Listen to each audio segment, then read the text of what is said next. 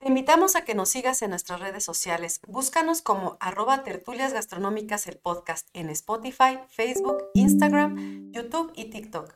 Suscríbete y dale like. Sé parte de nuestra comunidad barroca.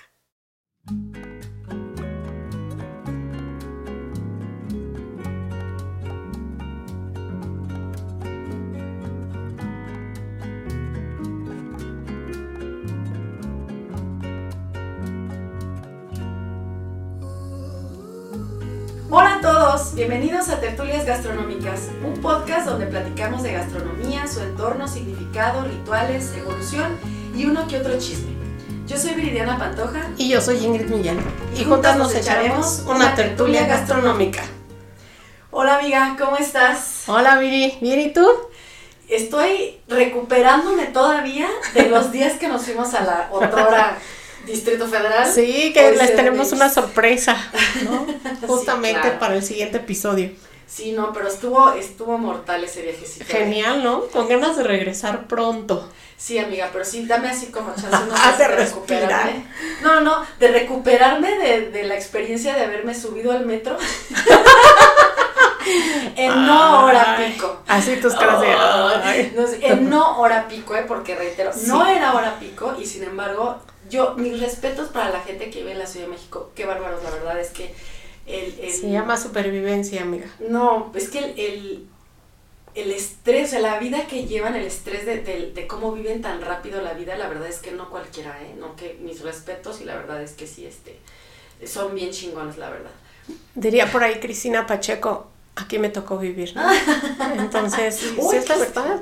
La verdad, o sea, toda la gente que se mueve allá en, en las ciudades, no nada más la Ciudad de México, pero especialmente esa que es tan caótica y tan bella al mismo tiempo. Y, te, y, y se nota, ¿no? El, el tema del el estrés, la presión, que vas contra el tiempo y que pasan y pasan los vagones. Y como decimos, no, no estaba tan lleno. También, olvídate, no es la muerte aquello. Oye, pero todavía tiene el lugar, hasta donde yo sabía, era la ciudad más grande del mundo, ¿no? Según. O más poblada, perdón, del mundo. No, más grande, entiendo Sí. yo que sí. Según yo, aún no nos han quitado ese título tristemente. Hasta donde yo sabía, creo que todavía tiene. Sí, guarda las, las, los primeros lugares en las mayores cosas de, ¿no? Ajá, sí, sí. ¿no? Este, también dentro de los más contaminados, donde hay más amibas que se pueden respirar. No, eso nos donde dimos cuenta, ¿no? este, Regresamos. la avenida más grande del mundo, el mural más grande del mundo, y etcétera, ¿no? De, de los, es la segunda ciudad que tiene más museos en el mundo también. También. Bueno. No se alcanza el tiempo. No, no, no. Pero bueno, esperemos que podamos. Eso es lo que la hace encantadora, porque justamente te, quena- te quedas con ganas de regresar a Sí, ver otras claro. cosas. ¿no? No, sí, es que aparte hay muchísimas cosas que ver, la verdad. Bueno, amiga, ¿de qué vamos a hablar esta semana? Pues no sé si recuerdas que nos quedamos como a medias tintas de los tamales, ¿no? Que Ah, así de apúrate, pero ya termina, ¿no? Así. Y, y me quedé con ganas de más, ¿recuerdas? Perdón, amiga, pero es que el, el tema de los tamales es infinito, ¿no? Para un episodio no nos daba, la verdad. Es correcto. Ah, muy Y bien. bueno, entonces el día de hoy vamos a partir justamente de estas cosas que, que ya retomamos eh, este, en la anterior sesión. Y quisiera hacerte algunas preguntas al Ya público, ¿no? Ya vamos a empezar con los momentos de reflexión. Mm. Y bueno, la primera cosa de reflexión que me gustaría que empezaran a pensar es todos los rituales que se llevan a cabo en torno a la olla de los tamales, ¿no? Y el tema también de en torno al momento de alimentarte con tamales, en torno a los dichos, ¿no? En, tor- en torno a las cosas chuscas que suceden y todas estas creencias y, y, este, supersticiones que quedan alrededor. Hoy vamos a platicar algunas. Y a mí me gustaría preguntarte, ¿por qué se comen los tamales el 2 de febrero? Pues por el que es el día de la Candelaria, ¿no? ¿Y qué tiene que Que- ver la que fiesta de la Candelaria? Ahí, ahí te va. Estúpidamente, y yo, eso es, eh, es en mote mío, porque yo soy la que no, o sea, no me he tomado la, la molestia, no la molestia, sino más bien no he tenido como el, el tiempo, porque pues yo no soy católica, entonces a mí me dices, bueno, pues el 2 de, el 2 de febrero por el Día de la Candelaria. No sé qué es el Día de la Candelaria, o sea, no sé qué se celebra ni por qué. Este, nada más sé que es una fiesta religiosa, pero no, no sé. Pero has qué. prestado, por ejemplo, atención independiente a los tamales de lo que sucede en la calle ese 2 de febrero. No, la verdad es que no. ¿No has visto que hay gente que sale, por ejemplo, con sus imágenes de los niñitos Dios y los lleva a la iglesia, a los templos. Sí, pero, pero, ah, entonces es el, es el día de la Candelaria, es, ese día. Que Sí, se levanta la figura del el- niño en el, el- pel- en Mucha gente también los lleva a arrullar el 24 de diciembre, que es cuando nace la figura. Ok, bueno, ese, ese ya es tema para otro podcast. Sí, Pero, exactamente. ok, entonces es el día que se levanta la figura, o bueno, el niño Dios para no errarle y de que no me vayan a, a- castigar por eso, este, de lo que vendría siendo el, este, El nacimiento. el nacimiento. Es correcto. Ok. Bien, entonces ya, ya estás definiendo. Primero es el 2 de febrero, Ajá. tiene que ver con el, el levantamiento del niño. Pero entonces, mi, mi pregunta siguiente es: entonces, ¿qué tiene que ver la fiesta de la Candelaria y el niño Dios con los tamales? ¿No se te hace algo así como que.? Es mm, raro porque habíamos platicado anteriormente que, eh, bueno, los tamales para nuestra gente prehispánica eh, sí tenían que ver con grandes banquetes, sobre todo, bueno, conforme lo vimos el podcast pasado, para quien no este, lo haya escuchado, los invitamos a que terminando este se chuten el podcast de los O tamales. viceversa, ¿verdad, ¿no? Para que también este traigan un poquito de background.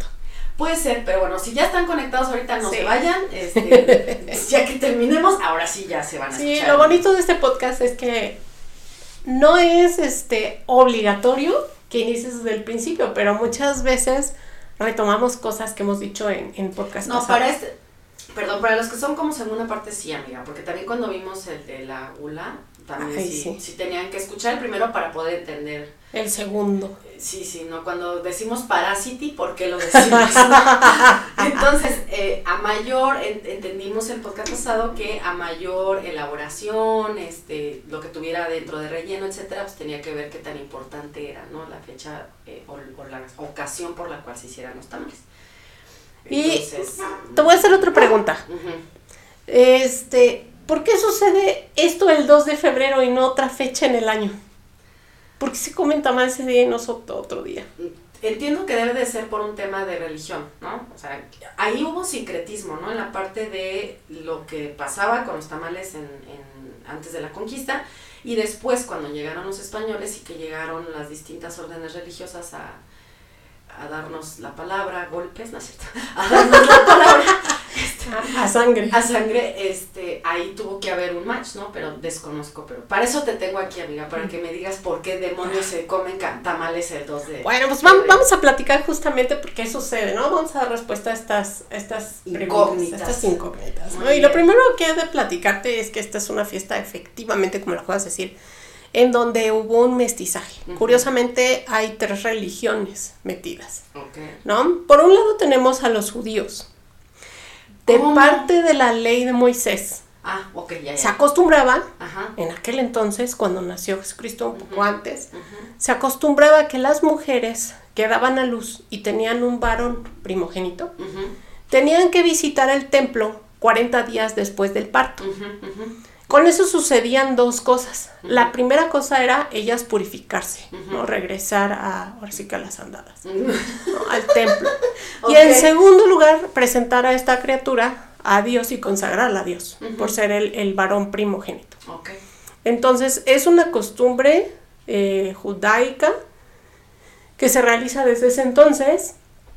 Y bueno, en ese entonces lo que hacía la mujer, aparte de ir ella y, y llevar al niño, era llevar un par de aves que solían ser pichones o tórtolas y las ofrecían al, al templo como ofrenda. ¿no? Era una manera como de hoy los recuerditos o hoy hacer una fiesta. O sea, era una manera de dar las gracias y, y dar las, las aves, ¿no? Cuando sucede que la Virgen María llega al templo, cuenta, ¿no? Así la, la, la Biblia, que este, existía por ahí un escribano muy antiguo, el viejo Simeón, que llevaba muchos años esperando, pues sí podríamos llamarlo una especie de milagro. Él ya estaba cansado y él ya lo que quería pues era descansar, era morir. Sin embargo, en alguna revelación que tuvo de Dios, Dios le dijo que él no podía morir hasta no ver la luz de los gentiles. O sea, hasta que no llegara el Salvador, el Mesías, y que él iba a saber en ese momento que él era el Mesías, que hasta entonces él no iba a cerrar los ojos. Ay, qué Y mala sucede, o sea, yo ya me estoy, ya me quiero morir así, todavía me tengo que esperar hasta. No, y bueno, cuentan las- la leyenda en las escrituras, que, este, que en esa visita de, Virgen, de la Virgen María, llega Simeón y a- estaba también por ahí una profetisa llamada Ana que también ya tenía este una edad avanzada. Y este, y Simeón cuando lo ve y se acerca, cuando lo presentan en el templo, queda maravillado. Y Y sabe en "Este es", automático que es él, ¿no? Entonces dice, él es el Mesías. Y cayó muerto. Sí, se, se supone que después de eso él, él dice en voz alta que él es el, el Mesías, o inter- se interpreta así, que Ajá. él es la luz de los gentiles, el que va a salvar a todos los pueblos. Ajá. Y que ahora puede dormir en paz. Y, Y sí, se supone que después de esa, de ese, de esa escena, no sé si en ese momento precisamente, pero se interpreta que poco después él muere, ¿no? Y él muere ya tranquilo porque ya cumplió justamente con, con, con esa encomienda que tenía de Dios. Al escuchar eso, Ana, Ana propaga la, el chisme. El chisme. No falta ¿no? siempre una. Sí, no, no. y Oye, entonces, fíjate que a ahorita en el quien se templo. topara exactamente, oye, pues ¿qué crees aquí en el templo? Ya llegó el Mesías, ¿no? Ajá. Lo dijo el viejo Simeón, no se ha de equivocar y yo soy profetisa, ¿no? Ajá. Entonces, así va a ser. Y a partir de ese momento entonces se conoce a esta celebración como la fiesta de la luz. Ok. Sí, porque él es la luz de los pueblos. Y a partir del siglo VI, ¿no? Lo que se hace en vez de, de- de entregar este... Las bueno, va, irse, va a irse modificando, va a ir evolucionando. Lo que se va a entregar son candelas o velas. Ah, Ok. Y estas velas normalmente podían ser de parafina de, este, de cera, de, de abejas. Ay, no hay episodio en que no le des el poder al micrófono. Está bien ya que se convierte en una Dios, tradición. es que me voy a tener que amarrar las manos o algo así. Ya te vamos a comprar un inalámbrico, no te apures. Ya para que Entonces, fíjate bien, eh, antiguamente se consideraban los 40 días después del 6 de enero, Ajá. pero des- a partir del siglo VI, ¿Por qué 40 días? Por, por lo de la... Lo del parto. Ok, ya. ¿vale? Ahora, si tú cuentas el 24 de diciembre, porque ahí tenemos diferentes fechas Sí, claro. que en distintas religiones ocupan para el nacimiento de Jesús. Sí, que no se tiene literalmente Sin embargo, bueno, la, Para ponernos todos de oficial, acuerdo, ¿no? fue el 24. Fue el 24 de Ajá. diciembre, ¿no? Entonces, si tú cuentas 24 de diciembre al 2 de febrero, se dan justamente 40 días. Ok. Y bueno, si te das cuenta, el número 40 es un número especial para la religión de este, judaica. Hay 40 días en donde se va al desierto Jesús, ¿no? Y se repliega en sus pensamientos. Que es la tentación de Cristo, ¿no? Exactamente, este, hay este cuarente- eh, cuarentena, hay la cuaresma, ¿no? Que son los 40 días también previos a la Semana Santa. Entonces el 40 es algo especial para ellos, ese número. Y bueno, si tú cuentas del 24 de diciembre al 2 de febrero, Son hay 40 40 días. Y bueno, si lo ves con esa lógica, si la Virgen María parió el 24 de diciembre, quiere decir que el 2, Ujú. a fuerza, tendría que estarse presentando en el templo con el niño. Ok. Entonces ya partimos desde ahí, ¿va? Ujú, ujú. Y bueno, entonces después del siglo VI comienza a celebrarse ya eh, ese 2 de febrero como esa manifestación en donde a Cristo se le llevó al templo a presentar y entonces se va a conmemorar la fiesta de la luz o de las candelas. Y de ahí deriva la palabra candelaria. Exactamente. Ya Entonces, cuando llegan los españoles y llegan ya con esta cuestión de la religión católica que ha absorbido justamente todo este, este antepasado, rico antepasado, pues obviamente para ellos la, cele- la celebración de la Candelaria se daba el 2 de febrero. Y fíjate que pasa una cosa bien curiosa, porque el 2 de febrero en México, en ese entonces, en el México prehispánico, también sucedía otra cosa. ¿no? El 2 de febrero era súper importante en ese calendario prehispánico porque era el primer día del año, ¿no? Para, Para ellos, ellos. para su ciclo. Ajá. Era el primer mes y el primer día. Ok. Entonces, en ese día se celebraba a los tlaloques y a Tlaloc. Dios de la lluvia. al dios de la lluvia, exactamente, ¿no? Vamos a hablar un poquito de eso un poquito después. Pero este sí vamos a, a recordar que ese 2 de febrero, como ya lo dijiste, aquí en México actualmente se levanta el niño del, del nacimiento y mucha gente sale a la calle en algunos lugares. Yo soy oriunda justamente de la Ciudad de México. Sí puedo decirte que una cosa padrísima, aquellos que les encanta el tema del folclore, a mí me gustaba mucho salir con la cámara y salir a tomar fotos justamente de esa celebración. Más allá del cero no religioso o cero no este, cercano a esa religión, era el tema del folclore, de cómo visten a los niños porque existen padrinos, ¿no? Estos padrinos suelen ser eh, los que compraron esa imagen o a los que se designa como padrinos en, esa casa de esa imagen y su responsabilidad es cambiarle su ropita o hacerle su ropita o vestirlos y llevarlos a misa. Y de regreso, este, está asociada con la celebración de comer tamales. Ahorita vamos a ver por qué, ¿no? Porque así como que, como, ¿cómo, no? ¿Cómo los cristianos tamales? Oye, amiga, ¿y qué pasaba si en la caminata se te, se te caía y se te rompía el niño? Ay, no. bueno, existe un oficio que es el, el que resana a los niños. Y de verdad hay, este, personas que aunque no lo creas casi los llevas hecho polvito y, te, lo, vuelven a, hacer. Sí, porque es, es un, finalmente sagrada esa imagen. Los guardan, ¿no? O sea, no es que yo compre un niño cada año, o sea, es el mismo que tengo Es el mismo y muchos heredan. Y ah, muchos tienen el tamaño real de un niño. Ajá, ajá. No, y hay de todos tamaños, ¿no? Entonces, eso, lo bonito de la celebración es que en el folclore, en la cuestión de, de la cuestión popular, ¿no? De la creatividad del mexicano, ha dado incluso para disfrazarlos, yo diría, de muchas cosas. Actualmente ya como que la, la, iglesia refiere que hay que hacerlo con mucho respeto, que no hay que ocupar uniformes, por ejemplo, de, de fútbol, de fútbol o de policía o así, ¿no? Para, porque hay gente que pues sí, lo porque sí lo llegaron a hacer. Sino más bien buscarle, este, ya sea un ropón, como cualquier otro niño, o una ropita, incluso las iglesias promueven el que tú mismo hagas la ropita, o si ya tienes un ropón, que ese se ocupe hasta que, se acabe. por los siglos de los siglos, ¿no? Entonces, este, pero eso ya depende de cada familia. Y te digo que muchas veces los padrinos lo que hacen es comprarle ese ropón a ese niño y cambiarlo cada año o cada X tiempo. ¿Sí? Y bueno, eh, algo curioso, bueno, es que se lleva la misa de la luz, de ahí toma su nombre. Y en algunos lugares esas velas se bendicen para todo el año y se van encendiendo mes con mes. O cuando hay un apuro, cuando hay un enfermo en casa, cuando hay un moribundo, cuando se pide por algo especial, alguien se quedó sin trabajo, ¿sí? Alguien que tenga alguna depresión, que esté enfermo, normalmente se encienden esas velas. Y por eso se supone que se bendicen cada año, aunque existen celebraciones como en fin de año en donde también pueden hacerse en la misa de gallo. Pero bueno, esta es una, ¿no? Eh, esta es una oportunidad de si no se hizo en diciembre, se puedan bendecir en ese momento para tenerlas el resto del año.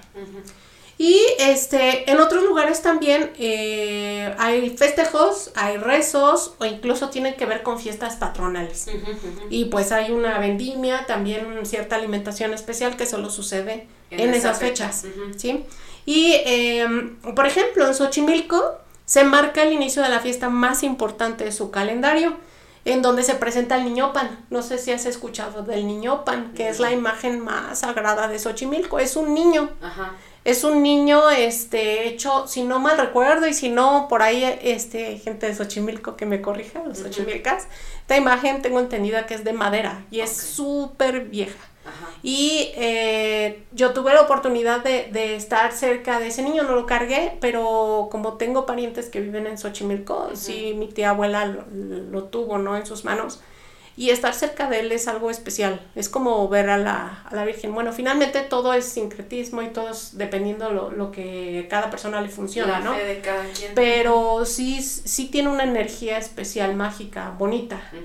Y bueno, el niño pan es un niño milagroso, es una, imagen, una imagen que va a ir a misa ese día y donde se eligen a los padrinos. Esos padrinos, nada más para que te imagines, están en lista de espera, en lista de espera por décadas se escogen décadas atrás, ¿no? Y si aún no se ha muerto, si aún no se ha muerto la persona o la pareja, pues te, tienes la dicha de ser su padrino y estar con él todo el año. Y la gente lo recibe en su casa. Le, ahí y tienes que crearle un cuarto especial, tiene su ropa, nunca repite ropa y esa ropa se dona a este a orfanatos, por ejemplo, para que se use juguetes, tiene sus juguetes. Y bueno, hay muchas cosas en torno a, él, ¿no? Pero esa imagen tan sagrada y tan importante para el pueblo Xochimilco, justamente sale en esta fecha, ¿sí? A, misa. Y se cambia el mayordomo.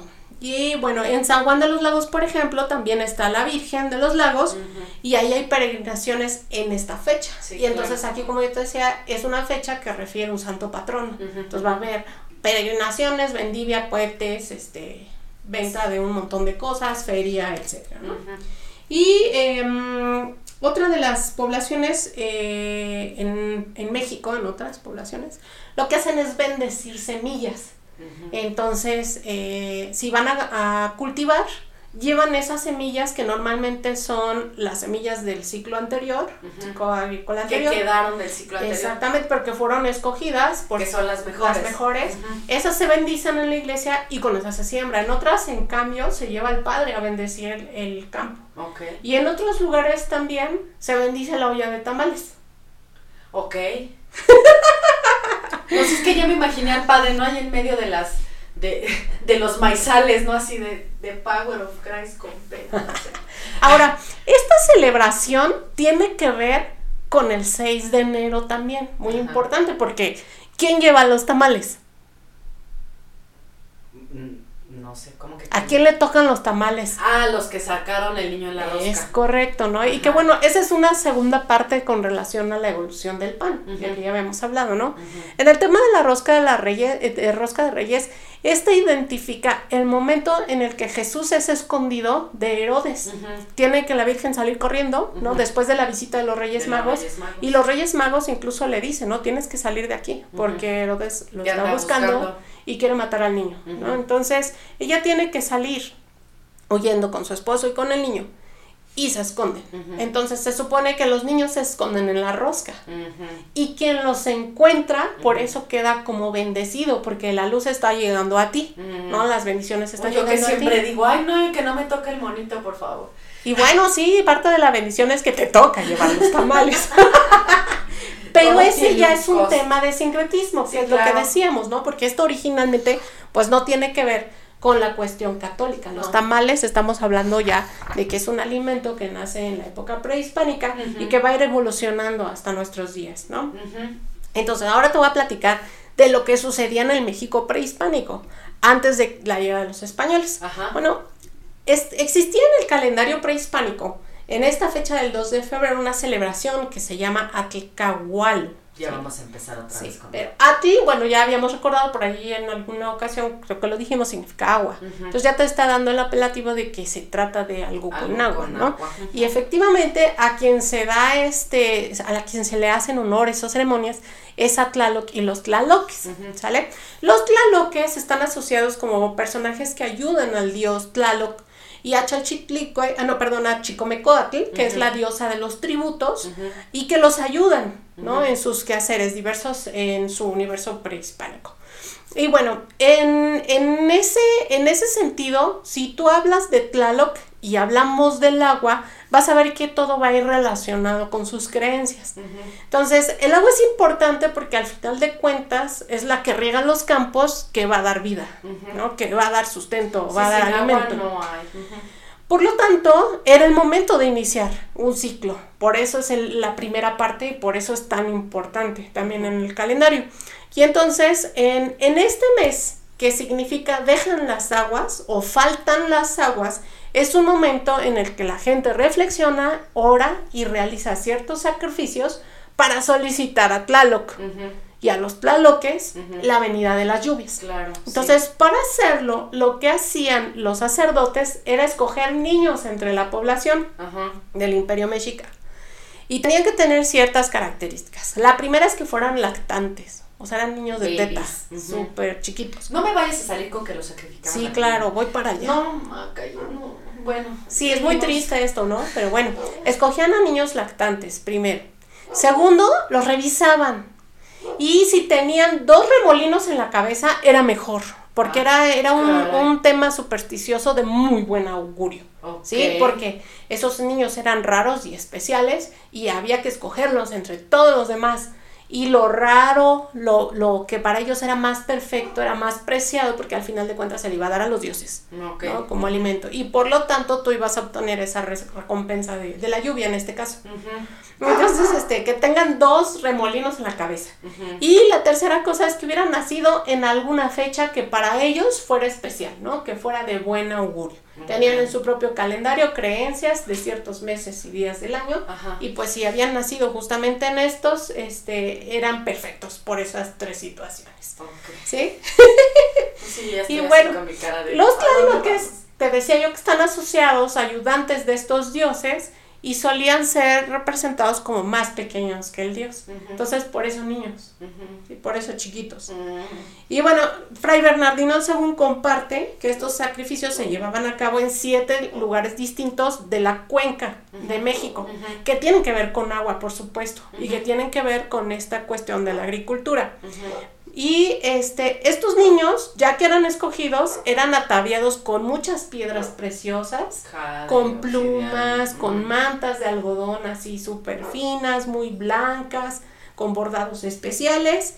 Y eran llevados, eran, digamos, este, eran considerados como, como ángeles, porque hasta, hasta se les pegaban las plumas en, en la parte de atrás.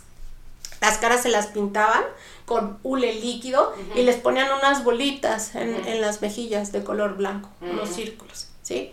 Y bueno, ah, si no, si, si hasta aquí no te ha espantado. No, pues, o sea, mi cara, perdón, pues que todavía no, no tenemos, no nos hemos, este, bueno, eso vendrá después, ¿no? Pero, eh, o sea, no es podcast y no se, no se ven las caras, ¿no? Pero, o sea, yo, mi cara de terror, así, tú bien padre explicando, yo con mi cara así de, yo creo que llegaron los españoles y vieron todo esto y han dicho, claro. ¿qué diablos pasa aquí? Por eso lo prohibieron. No, es que...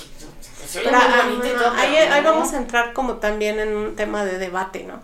Porque sí, efectivamente no es que yo esté a favor de los sacrificios para nada, de hecho, ni de animales, ¿no? Absolutamente no. Sin embargo, venían profesando esta cuestión de, de como de persinarse frente a eso y venías ah, evangelizando con, un, con un Cristo crucificado también, ¿no? Que se no, y ellos también hicieron muchísimas matanzas. Entonces, pues sí, pero ahí es... Pero, por ejemplo, sí... Al César todavía, del César. Todavía, gente adulta, pues todavía, ¿no? Pero, pero lactantes dice, espérate. Y bueno, a todos estos niños los reunían en un templo, ¿sale? En un calpuli y ahí los sacerdotes los cuidaban y los velaban durante la noche anterior a la que fueran a ser sacrificados y fueran a ser divididos. Y lo que hacían era estarles rezando y cantando toda la noche de tal manera que no los dejaran dormir. pobres Sí, entonces imagínate un niño en estado lactante, ¿no? Que ya está lejos de su madre y que aparte no lo dejan dormir. Pues, ¿cómo estarías tú? ¿No? Llore pues llore, llore, berrinche. Entonces, para ellos era excelente que el niño estuviera haciendo eso, porque cada vez que ellos lloraran derramaban lágrimas y entonces estaba asociado al agua y por lo tanto un niño chillón y berrinchudo era mucho mejor llevarlo a la ofrenda así.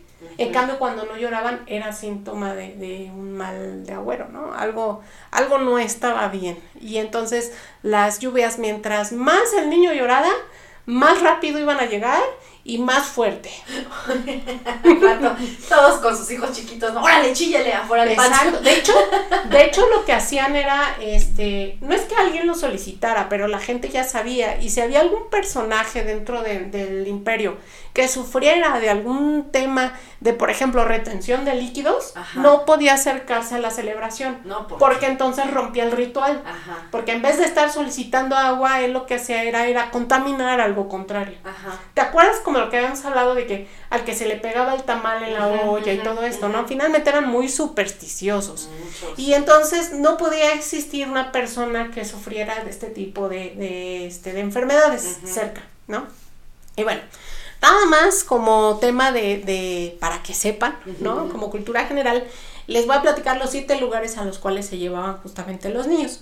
Uno se llamaba Cuautepetl, que está, es una sierra cerca de Tlatelolco, y ahí eran ataviados con papeles teñidos de color encarnado, es decir, rojo, ¿sale?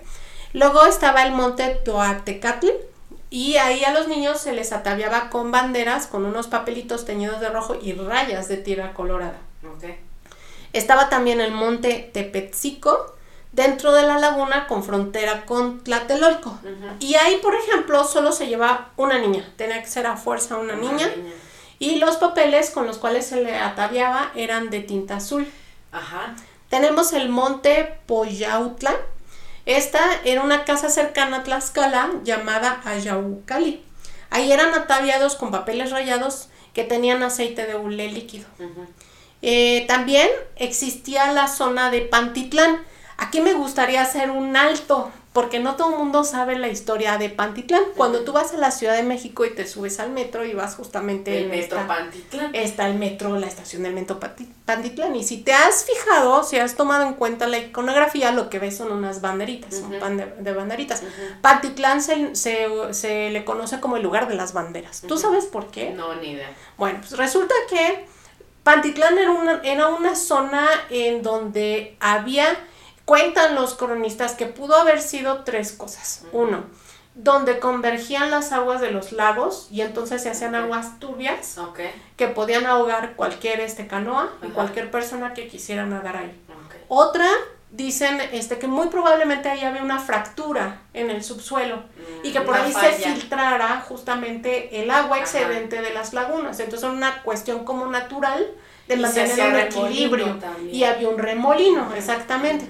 Y la otra cuentan que muy probablemente era un manantial, o sea que a lo mejor sí era una fractura, pero en vez de, drenar, de jalar el agua, salía agua. y al mismo tiempo salía con mucha potencia.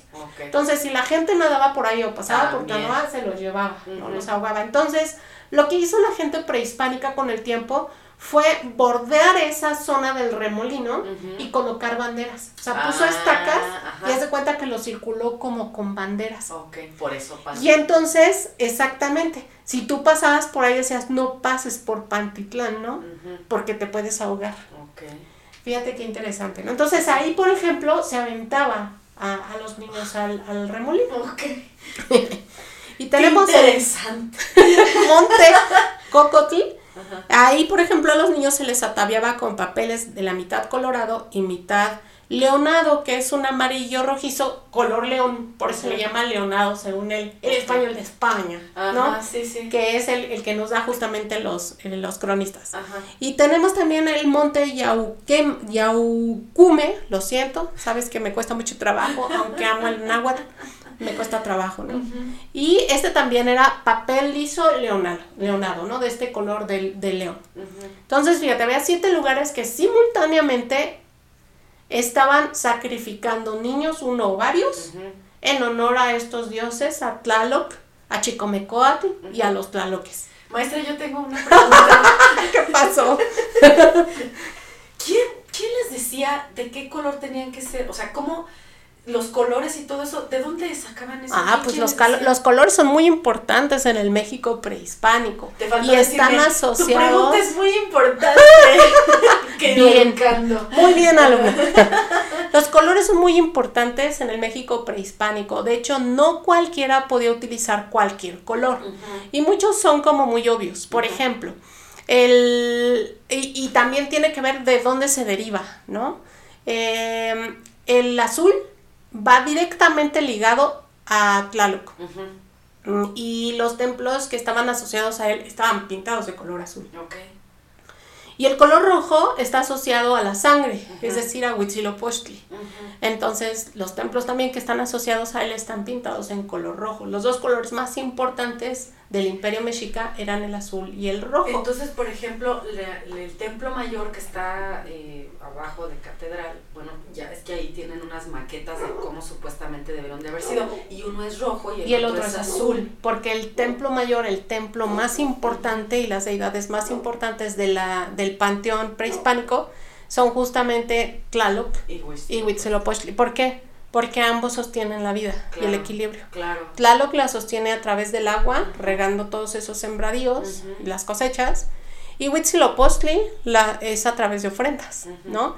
Si yo conquisto, si yo conquisto, conquisto otros, perdón, otros lugares, yo garantizo tributo, ¿sí? Y garantizo que mi imperio se vaya haciendo grande y fuerte y al mismo tiempo obtengo cautivos y esos cautivos son alimento de los dioses. Entonces el derramamiento de sangre significa completar el ciclo de la vida también. Entonces, para haber más vida tiene que haber muerte. Qué interesante. Súper interesante. A mí me fascina, ¿no? Y entonces sí, si, si, si, si viajan a la Ciudad de México, hay varios lugares donde pueden observar justamente estas maquetas de las cuales habla Viri. Una de ellas es en el Metro Zócalo, otra es en el Museo del Templo Mayor y otra es en el Museo de, de este, Nacional de Antropología. Ahí las encuentran. Y bueno, en estas, en estas maquetas puede verse justamente la del Templo Mayor, y ahí justamente arriba se divide en dos ese basamento piramidal, uno pintado en azul y otro pintado en rojo. Entonces es dedicado a Huitzilopochtli y dedicado a Tlaloc. He de comentarte que algunos de estos niños después de ya sacrificados se los se cocían y se comían, por supuesto. No, pues claro. Y este es evidente. Y aparte también a diario durante ese mes en esos 20 días que duraba ese mes, tenían que sacrificar cautivos en el templo del dios Totec. Y ahí, por ejemplo, los amarraban de las cuatro extremidades, también le sostenía a alguien más la cabeza eh, para que no se moviera y igual se le sacaba con un golpe muy fuerte y, este, y con una piedra, le sumían el pecho para sacar el corazón aún latiendo, era ofrecido al sol, a otras deidades y a los cuatro puntos cardinales. Y el cuerpo, de la misma manera que se hacía con Huitzilopochtli, se enviaba abajo del, del basamento piramidal, provocando que obviamente pues ya lo que llegaba hasta abajo llegaba blandito y desmembrado, ¿no? Entonces, ya hecho pedazos, se repartía entre la población y se comía cocido. Qué interesante. ya casi lloras, amiga. No, pero aparte ya me dio hambre, ¿no? Ay, no. Un pozolito. Ay, Dios. Bien, y bueno, ya en el virreinato, obviamente, pues cuando llegan se persinan, prohíben todo este tipo de, de este de prácticas. De prácticas.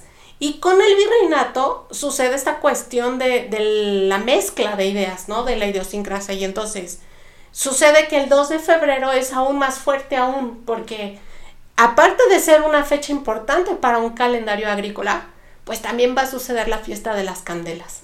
Pues y entonces lo que hacía la gente prehispánica era justamente, como yo te digo, era este, una celebración a Tlaloc, porque lo que se estaba solicitando era la lluvia para poder cultivar y tener cosechas, buenas cosechas al final del calendario. Entonces, hoy, después de ese virreinato, lo que sucede con el pueblo mexicano es esta mezcla de la tradición judía con la cristiana con la prehispánica. Y este, ahora se llevan a bendecir velas, en su caso se llevan a bendecir semillas, los niños también las imágenes, no siempre son todos, algunas veces es una cosa, es otra. A veces, como te digo, el padre sale de la iglesia y hay quien va y bendice los campos, hay quien va y bendice hasta la olla de tamal. Y con el tiempo, este, muchas personas, en vez de llevar las semillas a bendecir, lo que empezaron a llevar fueron justamente tamales, que era lo que se iba a, comer en conmemoración justamente de, esa fecha. oye, ¿y los niños que sacrificaban se comían en tamales? ¿O aparte? Mm, ese dato no lo tengo. No lo... Pero pudiera ser, ¿no? O sea, si estamos hablando de que... Sí había tamales de, de, de ellos, pero ¿no? Dentro del... sí, pues ya habíamos hablado del zacahuil. Sí, sí, y habíamos hablado de diversos guisos, no nada más de tamales, también de, de moles y salsas que contenían la carne humana. Había también un caldillo que llevaba flor de calabaza, granos de lote y llevaba pedazos de carne humana también. No, sé, es que es la combinación perfecta. Y estos, por ejemplo, no llevaban sal, eran de un platillo este que también era sagrado y solo se comía en ciertos momentos del año. Porque era alguien sacrificado que seguramente era bien salado. De penitencia. por salado te vas a la olla. Y bien, entonces, algo interesante también es que con el tiempo el tamal va a este, evolucionar en otras palabras, ¿no? Está, por ejemplo, la, tama, la tamaliza, que es el, evento en donde se va a servir exclusivamente tamales y que puede haber otros acompañamientos, pero finalmente la estrella va a ser el tamal. ese es un mexicanismo, ¿no? Sí, claro, la tamaliza. Y también tenemos al, al tamalero o la tamalera, que es la persona cuyo oficio es hacer y vender los tamales, a veces es hacerlos, a veces es venderlos o ambas. Que por ahí también en nuestro México mágico, pues ha habido tamaleros que también hacían tamales de personas, ¿no? Sí, sí, también. Es bien conocido. Todavía, ¿no? sí. Y también tenemos a la tamalería, ¿no? Que ya en, en una época actual refiere a un local en donde se venden tamales. Y hay un repertorio enorme. De hecho, me gustaría compartirte también cómo define Fray Bernardino de Sagún a una vendedora de tamales. Y todos los tamales, y voy a quedarme corta, ¿eh? Porque únicamente te voy a mencionar los tamales, pero en realidad también vendía harina para tamal, Ajá. vendía hojas, vendía también Todos granos de maíz Ajá. y granos de maíz mezclados con chile a una, una imagínate unos esquites. Ajá. ¿Sale? Y también guisos que llevaran granos de maíz, como frijoles u otros guisos o con insectos o así. Ajá. Entonces, eso es aparte, pero la vendedora de tamales durante la época prehispánica en el Imperio Mexica, ¿sale? Este, enlista, por ejemplo, tamales de carne, tamales de guajolote, tamales sencillos, tamales cocidos de horno en tierra y en olla, tamales con chile, tamales de pescado, de rana, de ajolote, de conejo, de tusa, tamales delgados, tamales de fruta, tamales con rellenos de frijol, tamal ancho salteado, tamales punteados, tamales blancos, tamales enrollados, tamales que tienen doblado uno de sus lados hacia arriba con granos de maíz salpicados, polvo para tamal, tamales manchados, tamales de fruta blanca, tamales de fruta roja, tamales de huevo, tamales de gallina del país con granos de maíz, tamales de maíz tierno, tam- tamales de maíz verde, tamales cuadrados, tamales dorados al fuego, tamales comunes y corrientes, tamales de miel, tamales de abeja, tamales de granos de maíz, tamales de calabaza, tamales con pliegues y tamales de flor de maíz. Eso es lo que refiere solo Sagún, para que te imagines acerca No, de y las que- vendedoras de Y- Y, tamales. que en esa época, pero como tenemos en la actualidad la evolución, hay muchísimos más. Y por ejemplo, Sagún también toma en cuenta eh, lo que es la, la técnica, que es algo muy importante para los hallazgos y para entender nuestra cocina mexicana y la complejidad, ¿no? Porque él habla de que esos tamales tuvieron que haber pasado en su mayoría una nixtamalización, a menos que fueran una especie como de los tamales, que es el tamal este fresco, y ay, perdón otra vez, que se muele con otros ingredientes para cocinarse, ¿no? Y este, esta nixtamalización refiere que puede hacerse con cal o con ceniza. De hecho, cuando se hace con ceniza, se llaman tamales de ceniza. Tamales. Y este tienen un mejor los que un mejor sabor aquellos que van acompañados, por ejemplo, con un relleno que lleva una especie de salsa. Él Sí, refiere no están tan una secos. especie de pipián, ¿no? Ajá. Eh, que la pepita de calabaza molida con tomate, con chiles, con sal. Ajá. Y este también se sabe por referencias, por estudiosos que nos han, han traído a través de códices y de varios estudios que se han hecho, que los mayas, por ejemplo, y los teotihuacanos, que son previos a lo que es el imperio azteca, no consumían en un inicio lo que es este la tortilla. Esa va a aparecer después. Y eh, gracias a eso se sabe que es más antiguo todavía el tamal.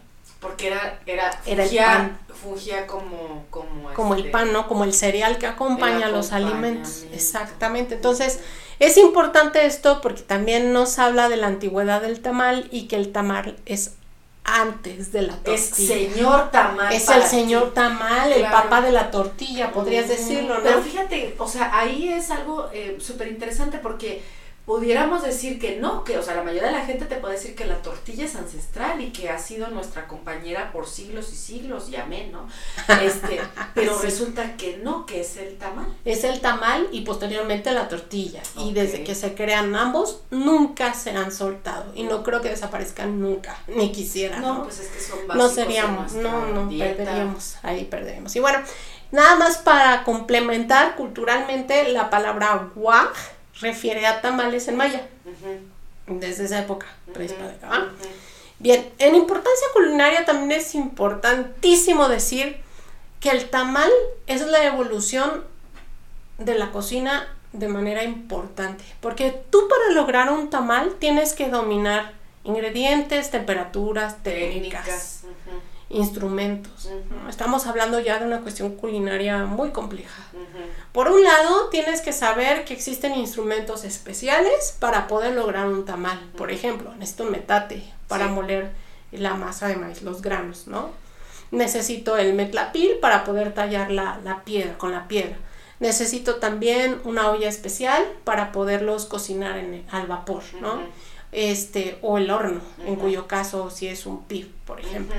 ¿no? Y también necesito este, la pichancha o una especie de coladera para poder vaciar el, el, nixtamal y que se vaya el agua, pero se quede solo el grano y no se pierda nada, ¿no?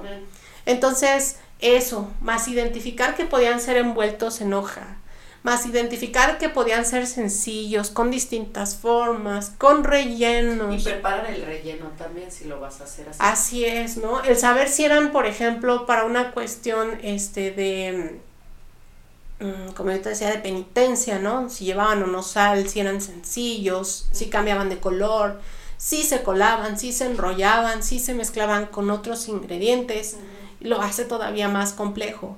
Aparte, tener un conocimiento muy importante en el tema de la agricultura, porque ya necesitaba dominar el momento en el que el, en, el que maíz se iba justamente a, cosechar, o aquel maíz que yo ya tenía seco y que iba a utilizarlo, ¿no? Entonces ahí, por ejemplo, otro utensilio es para desgranar el maíz y ponerlo a secar, identificar que puedo rehidratarlo, salud. Pero en técnicas, pues la nixtamalización, que es, es una cosa de verdad así súper avanzada y aunque ellos no eran químicos ni, ni biólogos ni lo que tú quieras ni mandes conocimientos de sin embargo gracias a esos descubrimientos se sabe que el maíz es más nutritivo. Y que aparte de ser más nutritivo es por lo tanto mucho más digerible es tiene un mejor sabor y mejor consistencia y este se puede manipular de manera mejor entonces son muchas cosas las que suceden en esta alcalinización de, del agua con el tema del grano, eh, con el tema de poderse despojar de, de, ese ollejo, de ese pellejito que lo cubre, que lo hace justamente más digerible. Entonces la nixtamalización, el tiempo de cocción, el manejo de las vaporeras, porque era impresionante, ¿no? Existen una especie de, de vaporeras que son llamadas de contamali, que son unas ollas especiales para el tamal, en las cuales este, eran de barro y lo que hacían era cubrir con hojas toda la parte de abajo, colocar agua, colocar los tamales, volver a cubrir de hojas y con la misma masa del maíz se colocaba una tapa, la cual se sellaba con la masa. Y esta especie de olla tiene una especie como de glifo, de grifo, perdón, viendo hacia arriba, como el grifo del agua, pero hagan de cuenta que voltea hacia arriba en vez de caer el agua hacia abajo. Por ahí salía el vapor. Y una mujer era era tan importante su conocimiento que ella sabía si tenía que quitar o poner más masa para justamente hacer la presión dentro de la olla y saber hasta qué momento se tenían que cocinar. Y eso lo sabía con la salida de vapor. Sí, con escuchar también, ¿no? El, el, tema del agua, con la salida de vapor, tú sabías si estaba saliendo mucho, sabía que taparle más con la masa para que no se liberara todo el, todo el agua y pudiera crearse esta, esta cuestión como si fuera a manera de válvula de las ollas express actuales. De hecho, se dice que estos inventores que patentaron la olla express vinieron a México a ver cómo las, las mujeres hacían los tamales este, en este tipo de ollas para entender lo que estaba sucediendo, ¿no? Y ve, se de todo en otros países y no aquí. Como muchas otras cosas, ¿no? Pero bueno, hay que decirlo y hay que aplaudirlo. O sea, finalmente el, el, conocer la técnica de cocción a vapor, conocer el instrumento, el tamalí, el conocer este cómo esponjar la masa, ¿no? Porque antes no había polvos mágicos. antes lo que se utilizaba era una infusión con este cáscaras de tomate y con ah, con tequesquite, que es una piedrita, una lama que, que, sale de los de la orilla de las lagunas y los ríos que se van secando. Y eso al final de cuentas, si tú lo miras en microscopio y empiezas a, revisarlo, entre otras cosas tiene bicarbonato de sodio. Entonces hace ese efecto de esponjar, de hacer mucho mejor el, la textura del tamal y hacerlo poroso. Entonces fíjate, toda esa magia cómo se va descubriendo y cómo se va cultivando y se va pasando de generación en generación. Entonces, hablar de un tamal es hablar de cosas serias, es hablar de verdad de algo que evolucionó y que hizo este, muy avanzado en cuestión de técnicas a estas culturas y que no ha cambiado. No, no, no. O sea, hoy en día si no tienes el polvo para hornear, pues ya sabes qué hacer. me voy a ir a las lagunas, ¿no? El tema es que con la contaminación y tal, pues ya esas recomendaciones naturales, pues a lo mejor ya no serían tan... O sea, habría que ver de dónde los sacas, Tienes ¿no? bicarbonato de sodio, que es finalmente Ah, no, un sí, pero compuesto. que si o no lo tengo, pues a lo tiene mejor las cáscaras de tomate.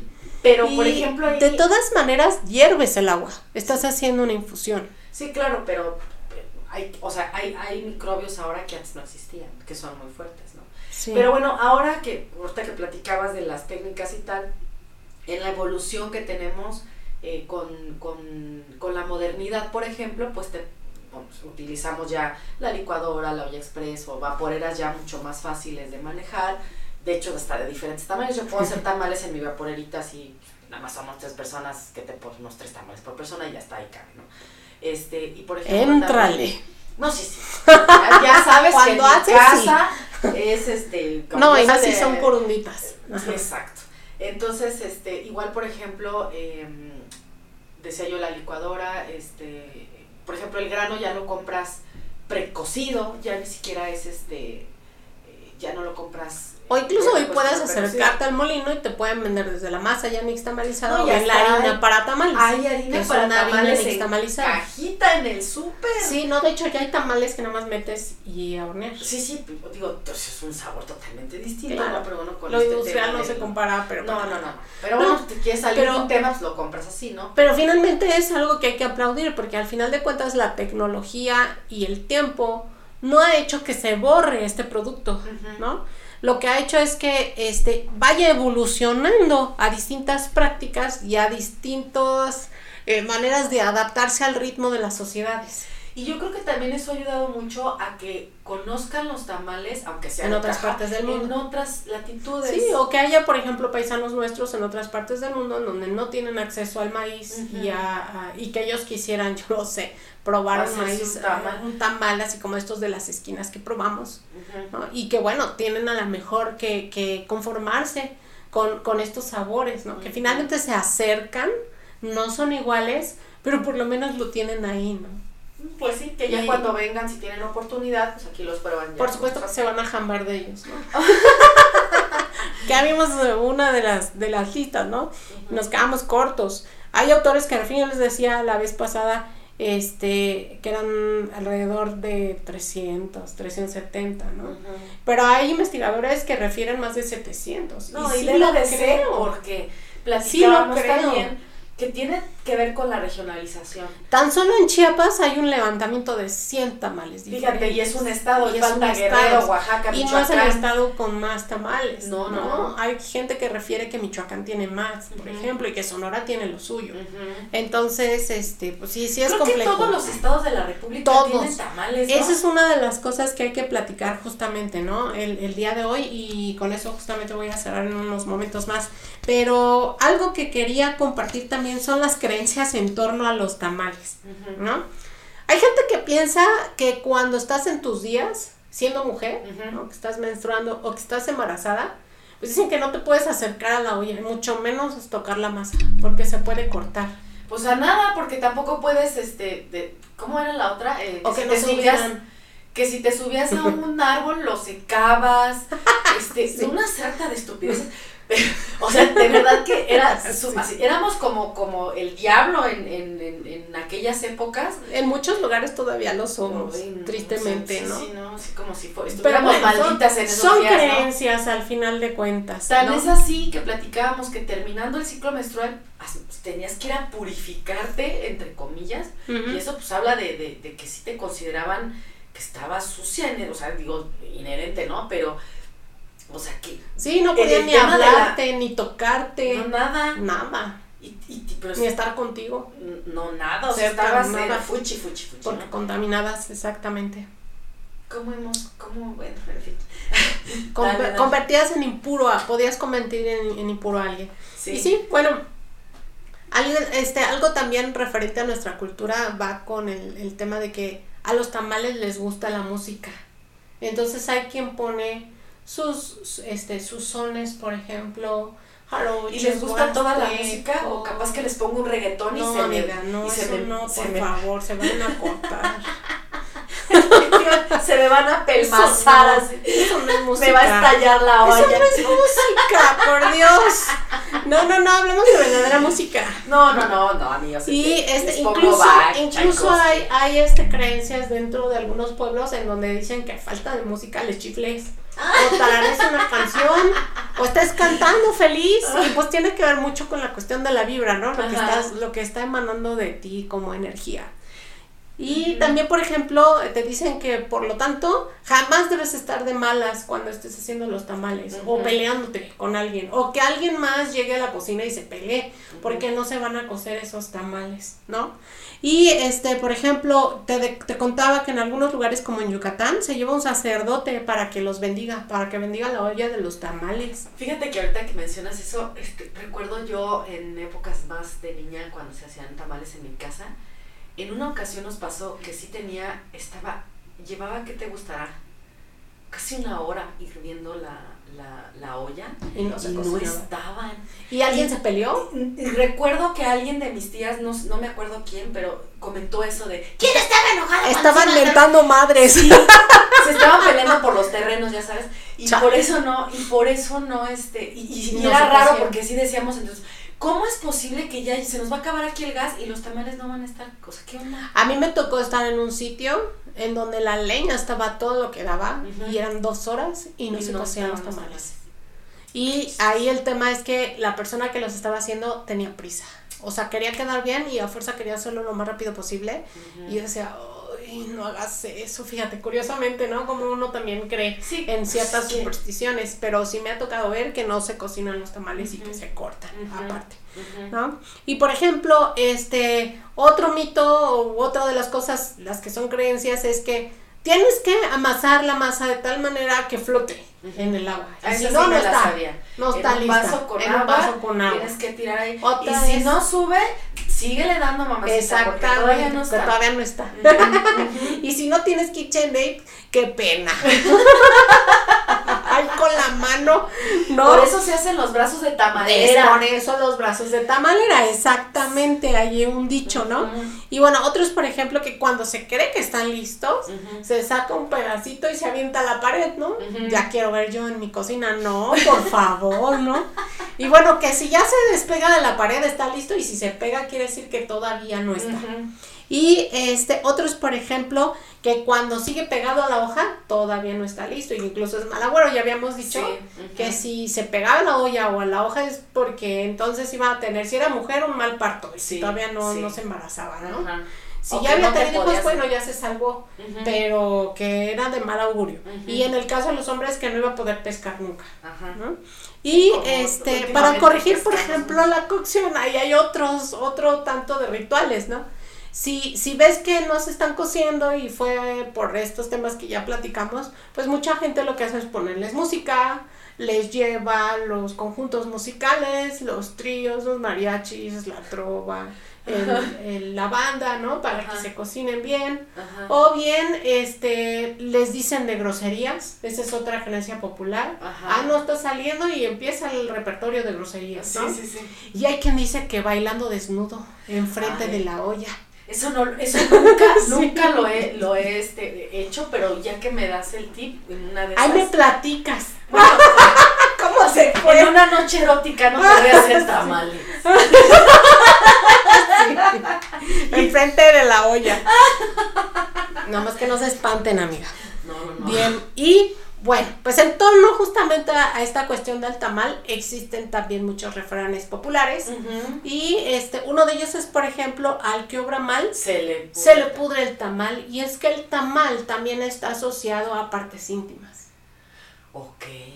¿No? Entonces el hecho de, de, de que cuando haces las cosas males te va a pudrir el tamal aguas, ¿no?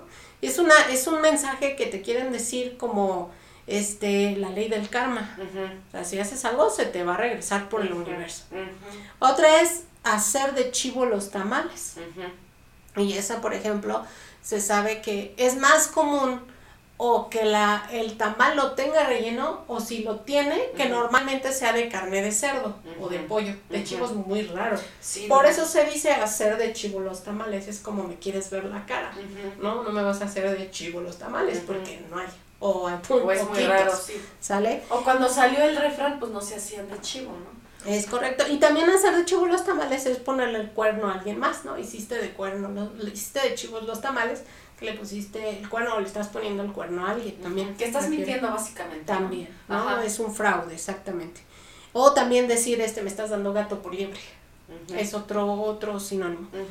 Y por ejemplo, el que nace para tamal del cielo le caen las hojas es que cuando estás predeterminado a algo, aunque te quites, te va a tocar. La vida va a hacer que llegue. ¿no? Entonces, son refranes populares que tienen que ver con esta cuestión de la alimentación. Bien interesante, ¿no? Que esto es de misticismo. Y eh, también traigo unos datos interesantísimos de lo que hoy es la industria de los tamales. Entonces, en las estadísticas del tamal, el día de la Candelaria, que es el 2 de febrero, es el día en que más se consumen tamales en todo el mundo, no solamente en México, porque recordemos que los tamales no nada más se consumen en México, también muchos países de Centro y Sudamérica lo hacen. Y ahora con esta migración de mexicanos a otros países como Canadá, como Estados Unidos, incluso países europeos, pues ya también se consumen. No, hay un mexicano en cualquier parte del mundo que tiene. Siempre hay un mexicano. En el país que menos se Como los chinos. Hay un mexicano. Sí, exactamente. Sí, sí, sí, sí. Y bueno, he de platicarte que el 60% de las personas que comen tamales lo hacen por la mañana. El 30% lo hacen por la cena el 4% lo hacen en la comida y el restante entre horas de Es que es pesado consumirlo de noche. Sí, pero depende del tamaño y depende de qué se haga, porque puedes consumir tamales, por ejemplo, de postre, que ya habíamos hablado, como estos tamalitos canarios, que no van a ser tan pesados y como son más pequeños, son más sutiles, más delicados. La es diferente, por eso no son tan pesados. O estos de, de zarzamora, ¿no? Con un chocolate, con un cafecito no, te van a caer tan pesados. a las 11 de la noche no te amiga, también, pues hay quien se echa un mole, ¿no? un mole negro, unas enmoladas de la noche, un pozole. Y pues estamos hablando que no es cualquier este platillo no, sencillo. está pesado, sí, pobre estómago. Este, yo te platicaba que Chiapas tan solo tiene 100, que le, le han contado, le han realizado catálogos, 100 diferentes tamales de formas variadas, envoltorios diversos, rellenos, harinas, etc. Y otra festividad importante en la que en México se consumen tamales, ya también lo habíamos dicho, es Día de Muertos. Es una de las cosas que debe haber normalmente en un altar de muertos, porque suelen ser los platillos preferidos de esas personas que ya se nos adelantaron. Todos los estados tienen un repertorio de tamales. Y todas las clases sociales, todas consumen tamales, desde el más rico y pudiente, desde el más fifi, desde el más fifi que sacó el muñequito de porcelana de su super rosca nice, ¿sí? Hasta cualquier otro.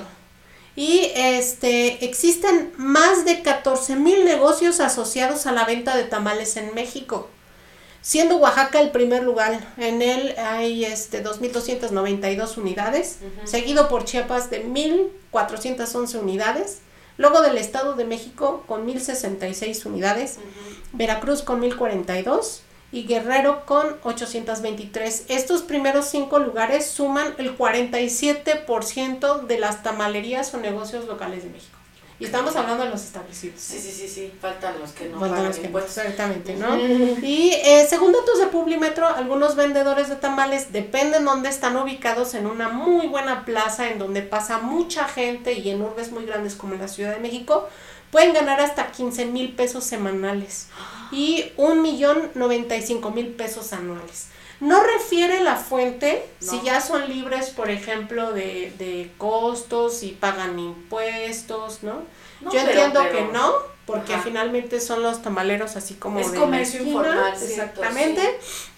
Pero también tienen gastos y costos que pagar o que absorber, porque pues una sola persona no puede, no puede, ¿cómo se llama? No puede con eso sola, ¿sí? Tendría que tener más mano de obra para poder lograr ese objetivo final de X número de unidades. Porque imagínate, para vender eso, ¿cuántos tamales estarías vendiendo al día? No, y en, una sola mañana, porque normalmente en la Ciudad de México es solo por la mañana. Tienen que hacerse en la noche sí, o, la, mañana. Exactamente. Y este, algo también interesante es que el precio de los tamales aumentó entre el 20 y 25% del año pasado a este. Pues claro, por los insumos tan caros. Y por el tema de la, de la pospandemia, ¿no? Sí, y la claro. crisis que estamos viviendo. No, actual. que no se acaben los tamalitos. No se van a acabar. No se van a acabar. No, si hay amiga, algo que no se va a al acabar, rato la son las tortillas y los tamales. No, pero al rato el tamal te va a costar. Pero mira, igual te puedes echar sin el bolillo, pero te comes un tamal. No, sí, claro, fuerza. pero si por ejemplo, bueno, aquí en Querétaro, ahí donde, donde, donde trabajo, en una esquina, está la señora y los, las, los, o sea, las tortas de tamal te las da 25 pesos.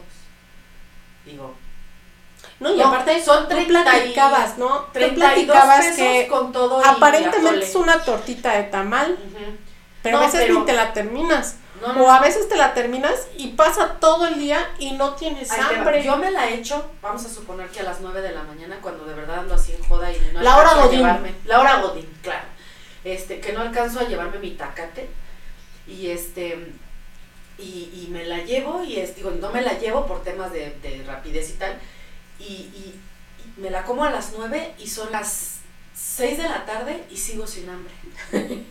Se acabó, ¿no? O sea, para todo eso me aguanta la, la tortita de tamal, ¿eh? Obviamente con su champurrado, No, y si eso ¿no? le sumas el que ya se frió, el que lleva, como dices tú, la, la torta. Y aparte te echaste la tole, ¿no? No, pues es te digo, es súper calorías, ¿no? no, Por eso te aguantan todo el día. Y por eso es un alimento de verdad que es bendecido entre nuestra gente. Que sí he Por eso es bien. se me está haciendo aquí ya la panza, pero, pero ni modo. Pues sí, pero es un alimento que finalmente ayuda a cualquier a cualquier persona, desde las clases populares hasta, insisto, las más fifís, todos comen tamales y a todos es igual, ¿no? Para todos es igual. Entonces, pues es, esos eran mis aportaciones el día de hoy para cerrar justamente el tema del tamal, que de alguna manera, pues este, inicia con esta cuestión de lo que es el pan en América. Y en posteriores este, podcasts estaremos hablando justamente de la evolución ya del pan cuando llegan los españoles y traen el trigo y otros cereales, lo que sucede justamente con las panaderías en México. Pero bueno, eso ya es para otro podcast, amiga. Es para otro ¿Cómo ves? episodio, claro. ¿Cómo ves? Esa ¿Te es otra historia. Esa es otra Así historia. es. No, pues qué interesante, ¿eh? Muy, muy gráfico en algunas partes. Pero no, estuvo muy interesante. Eh, siempre es un, un placer escucharte, amiga. La verdad es que eres una enciclopedia. No manches. Estás, estás bien, estás bien arriba. Aparte me encanta porque yo cada vez que, que, que voy este, redactando uno, pues obviamente todo esto está investigadísimo, hay fuentes que compartimos cada podcast para que si tienen este, ganas de seguir investigando más temas, pues logren encontrar información, ¿no? Pero independientemente de, de las fuentes, pues lo que uno va aprendiendo, porque sí, hay muchas cosas que ya sabía, pero hay otras que se van aprendiendo con el día de No, y van a seguir, o sea, recordemos que la, la historia evoluciona. Nunca va a ser siempre la misma. Sí, porque no. siempre se van encontrando. Por ejemplo, este, en este podcast aprendí cómo se dice en maya tamal. ¡Guau! Me encantó. Ya se quedó conmigo. Yo Así como el Cuando parásito. dijiste guac, dije, está hablando de la universidad. Pero no, ya, ya después agarré el pedo. No, pero sí. No, muy interesante, amiga. Muchas gracias. Este, muchas gracias a las personas que nos escuchan, que se toman el tiempo de escucharnos. Gracias por estar con nosotros otra semana más. La verdad es que eh, estos episodios los hacemos con mucho amor, siempre pensando en, en- Compartir. En compartir el Difundir. Exactamente. En quitar esa cuestión del velo negro que cubre a nuestra sociedad, especialmente en el tema de la alimentación, porque son de las cosas que normalmente no se hablan. Y a mí me encanta justamente esto de, de poder valorarla, difundirla, fomentarla, porque tenemos aquí en nuestros hombros una acreditación muy importante Mm. referente justamente a la cocina mexicana, que también se hablará en otro podcast. Y ya, eso es tema de otra historia. No, siempre decimos lo mismo porque hay mil cosas que hablar, pero ojalá que la vida y el tiempo nos dé para hablar de es. todas esas cosas. Pues muchas gracias. eh, nos vemos la próxima semana. Nos vemos. Bye. Adiósito.